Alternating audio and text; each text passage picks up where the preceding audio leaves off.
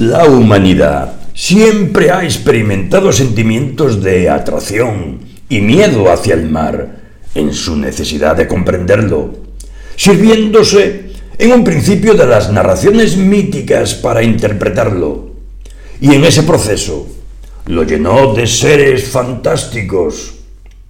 El mar proporciona ese medio idóneo para la creación de relatos fantásticos por el miedo que suscitaba y aún suscita. Entre las fuentes utilizadas para dar una explicación a todo este proceso se encuentra la Biblia en el Génesis. Por otra parte, libros como el Eda consideraba que los hombres peces formaban la cuarta raza de la humanidad. La mitología maya atribuye a estos seres una parte activa en la creación del mundo. Y para los aztecas, fueron los primeros pobladores del mundo tras el diluvio. Como consecuencia, se fue creando una literatura de seres marinos que comenzó a tener sus más fecundas manifestaciones, primeramente en lugares como Babilonia, Micenas y Creta, puesto que su concepción del mundo era la de un caos acuático. En un intento de explicar el papel del hombre en el citado mundo, surgió la figura del hombre pez, que constituye una materialización de lo humano y lo divino a la vez, pues era un motivo de asombro el atrevimiento por parte de algunos hombres de adentrarse en las profundidades del mar. En los pueblos ribereños, la natación y el buceo eran prácticas frecuentes por motivos comerciales y bélicos, como es el caso de los fenicios, de los romanos y de los griegos. Fueron ellos precisamente los que tuvieron que vencer el miedo producido por el mar. Los griegos llamaban anfibios a todos aquellos seres capaces de participar en los planos acuáticos y terrestres y se les atribuía una conexión entre lo material y lo espiritual. Por otra parte, llamaron urinatores a aquellos hombres encargados de explorar las profundidades y minadores anfibios a los que desempeñaban las labores de dañar las defensas enemigas bajo la línea de flotación. Estos hombres fueron divinizados hasta tal punto en el mundo occidental que incluso se les atribuyó el don de la sabiduría. En las crónicas de Plinio encontramos las primeras referencias a estos hombres. Según el autor, un hombre marino, llegó procedente de tierras lejanas a las costas gaditanas. Este podría considerarse el inicio de la creación de una serie de leyendas en torno a los hombres peces u hombres marinos, consolidándose en la Edad Media, debido a que, fundamentalmente, se desconocía el mar y a la vez se temían las invasiones. Durante la Edad Media se hablaba de seres fantásticos marinos que intimidaban a la población. De esta manera se intentaba mantener la seguridad de la población alejándola de los posibles peligros marinos. Esto tuvo el resultado de que en Asturias se empezara a hablar de unos hombres peces que atacaban a los pescadores. Entre 1166 y 1189 había noticias de un hombre pez que desempeñaba la labor de correo marino. A finales del siglo XII se mencionan a Nicolás Pesce, el buceador, el cual estaba acostumbrado a vivir en el agua tanto tiempo que tenía el don de predecir tempestades y precisamente por este don fue llevado ante el rey Guillermo de Sicilia y allí separado de su medio natural, fue languideciendo hasta morir. En 1210, Gervasio de Tilbury alude a un Nicolás de la costa de Apulia que pedía aceite a los pescadores para que éste le facilitara su descenso. La leyenda del pez Nicolao tenía variantes antes de llegar a España, algo usual en los testimonios de casos prodigiosos, impresos en pliegos sueltos, y por el momento se desconoce si todas estas leyendas hacen referencia a un buceador en concreto, o si son distintas versiones de la leyenda de Teseo y Anfítrite.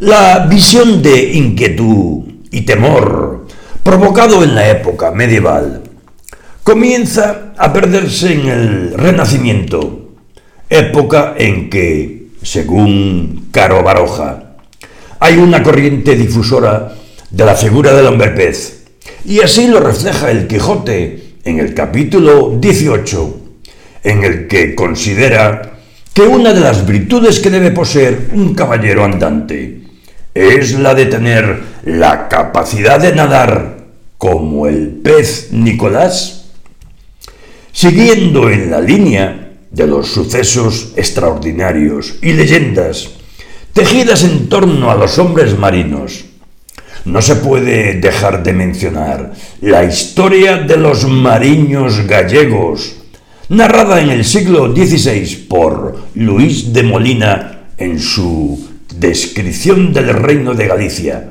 y de las cosas notables, y por Antonio de Torquemada en su obra el jardín de flores curiosas. Según Molina, un hidalgo pescó en Lobeira a una sirena, cuidó de ella hasta que se le cayeron las escamas y entonces la tomó por esposa. Los hijos que tuvieron fueron llamados mariños. Torquemada le da una variante menos romántica y cuenta que andando una mujer ribera de la mar, entre una espesura de árboles, salió un hombre marino en tierra y tomándola por la fuerza, tuvo sus ayuntamientos libidinosos con ella, de los cuales quedó preñada. Y este hombre, o pescado, se volvió a la mar y retornaba muchas veces al mismo lugar a buscar a esta mujer, pero sabiendo que le ponían trampas para capturarlo, desapareció. Cuando la mujer vino a parir, aunque la criatura era racional, no dejó de traer en sí señales por lo que se supo que era verdad lo que decía que con el tritón lo había tenido. El eclesiástico y cartógrafo sueco Olao Magno, en su obra Historia de la gente y de la naturaleza de las cosas excepcionales, describe a estos seres como pacíficos, inteligentes y que muestran un insólito gesto de tristeza al ser capturados. Siguiendo la enorme influencia que tenían las historias de este tipo de hombres, siempre oyó contar cuentos y aventuras de un pez llamado Nicolau, y a pesar de que en un principio se mostró reacio a darles credibilidad, cuando leía a Joviano Pontano, Alessandro de Alessandro y a otras humanistas italianos.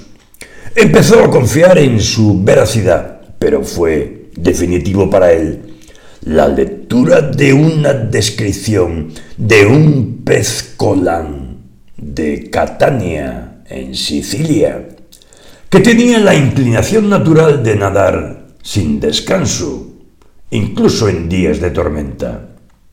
Los barcos se lo encontraban en cualquier parte del mar y la tripulación le daba de comer pidiéndole en ocasiones a cambio que le llevara mensajes a tierra. Otros autores como Pedro Mártir, Pedro de Sevilla o Belonio reiteran este tema. En 1635, el teólogo y escritor ascético español, perteneciente a la Compañía de Jesús, Juan Eusebio Nierenberg, en su obra Historia Natural, menciona a un hombre pez que compara con los tritones y que era portador de una caracola que emitía un sonido capaz de llegar a cualquier rincón de la tierra. También se refiere a la agradable música de los hombres marinos y a cómo el explorador Gil González afirmó que al escucharla a cien leguas de Panamá producía sueño debido a sus cualidades armónicas. Con el nacimiento del barroco, el hombre pez recibe forma literaria y es esta la época en la que se desarrolla la famosa leyenda del pez Nicolás, un personaje que fue castigado por anteponer su afición al mar frente a la obediencia a su padre, y por ello castigado a permanecer durante 100 años en una cueva submarina. De esta leyenda, que fue tremendamente famosa, se habla con más amplitud en mi novela, la que lleva por título Enanos, bufones y sabandijas, ahora mismo en fase de escritura. Bien, el mito del hombre pez es susceptible de una explicación científica, y así lo hace Gregorio Marañón en Las ideas biológicas del padre Feijó, basándose en el caso de Francisco de la Vega. Para él, este es un claro caso de cretinismo, es decir, disfunción de tiroides, mezclada con ictiosis, que produce piel escamosa.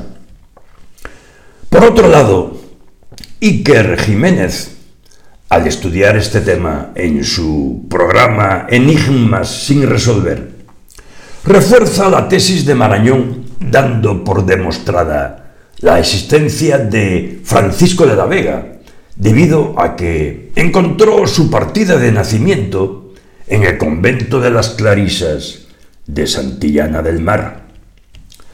Paralelamente a la visión científica, existe una explicación en nuestra vida diaria que constituye la identificación del hombre con el pez mediante expresiones coloquiales como un pez gordo, por la boca muere el pez.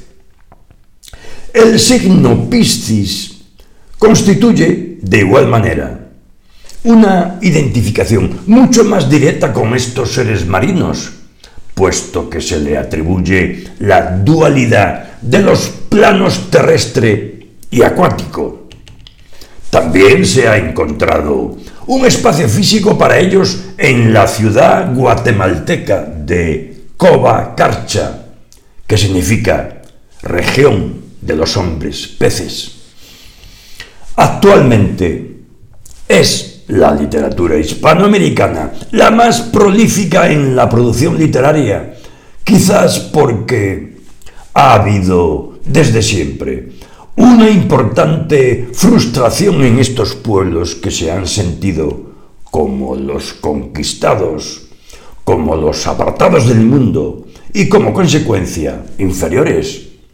Es por ello que el hombre pez les proporciona el vínculo de unión con el mundo.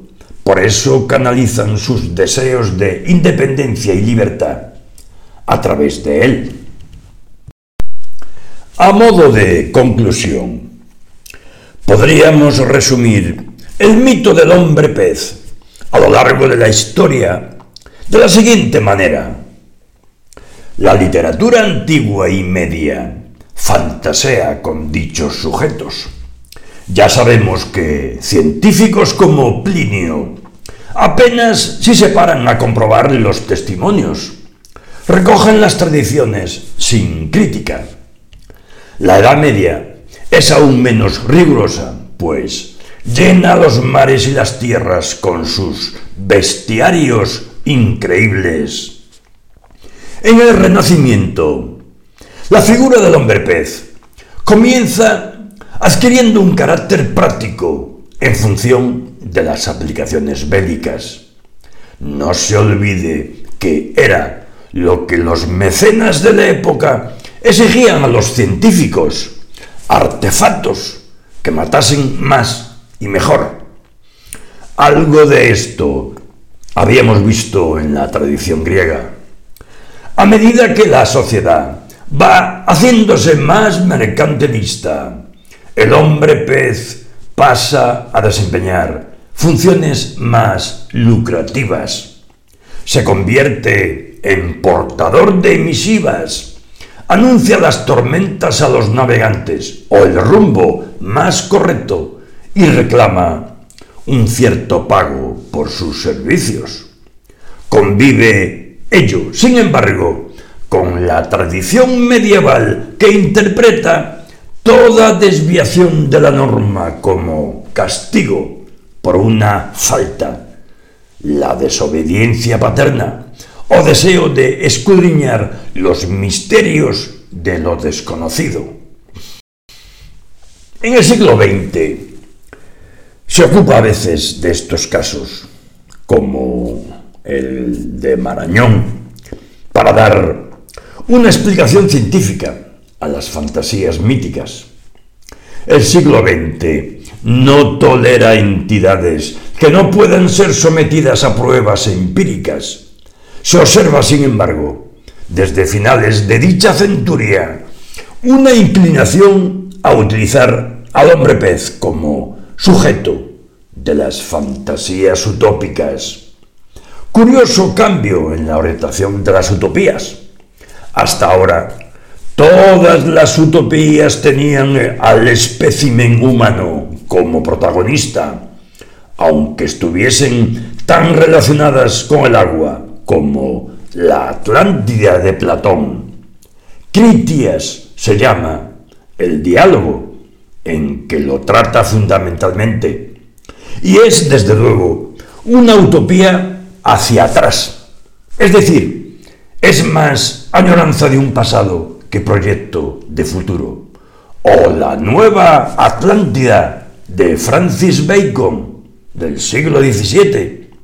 Una ciudad ideal presidida por la técnica y la razón y descrita como una isla.